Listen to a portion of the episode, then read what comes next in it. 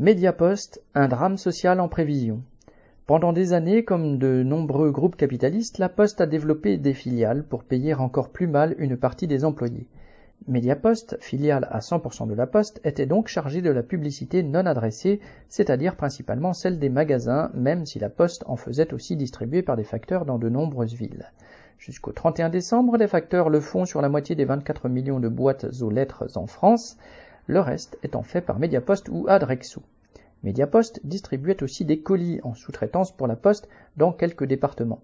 Fin octobre, la Poste a annoncé qu'elle reprendrait l'activité de Mediapost et tous ses employés, soit environ 5000 travailleurs, sauf le commercial, à compter du 1er février 2024.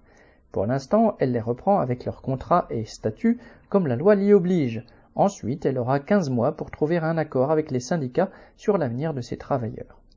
Actuellement, la Poste propose donc aux médias postiers des immersions dans les métiers de facteur ou de trieur en centre de tri.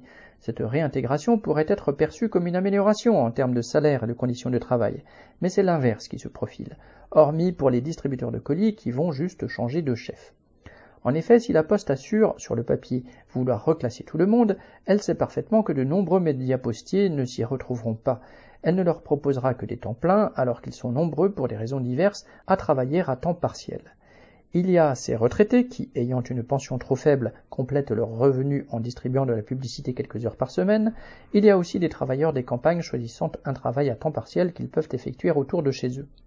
Et ils sont aussi nombreux à ne pas avoir de voiture. On entend donc déjà des chefs dire tranquillement à des retraités qu'il serait bien qu'ils démissionnent, à bas bruit, c'est un drame social qui se prépare dans les bureaux des hauts dirigeants de la Poste. L'intégration de Mediapost va aussi avoir des répercussions sur les facteurs. Ainsi, la Poste compte ajouter dans leur sacoche la distribution de toute la publicité non adressée. Depuis des années déjà, elle réintègre la publicité au compte-gouttes, mais cette fois ce sera franc et massif, toute la publicité pour tous les véhicules et dans toutes les communes. Le poids que cela représente n'est tout à coup plus un problème pour les ergonomes et spécialistes de la prévention de la santé au travail. Dans les deux ans à venir, la Poste compte imposer ces changements lors des réorganisations. Les médias postiers risquent donc de perdre leur emploi au fur et à mesure, alors que la Poste aurait parfaitement pu conserver des métiers distincts. Menace sur l'emploi des ex-médias postiers, dégradation supplémentaire pour les facteurs, ce n'est pourtant pas une fatalité. Une colère légitime commence à se faire sentir du côté des médias postiers, bien qu'ils soient souvent isolés les uns des autres. Les postiers devront lutter à leur côté pour sauvegarder les emplois de tous et dans des conditions qui ne soient pas dignes du Moyen Âge. Correspondant lutte ouvrière.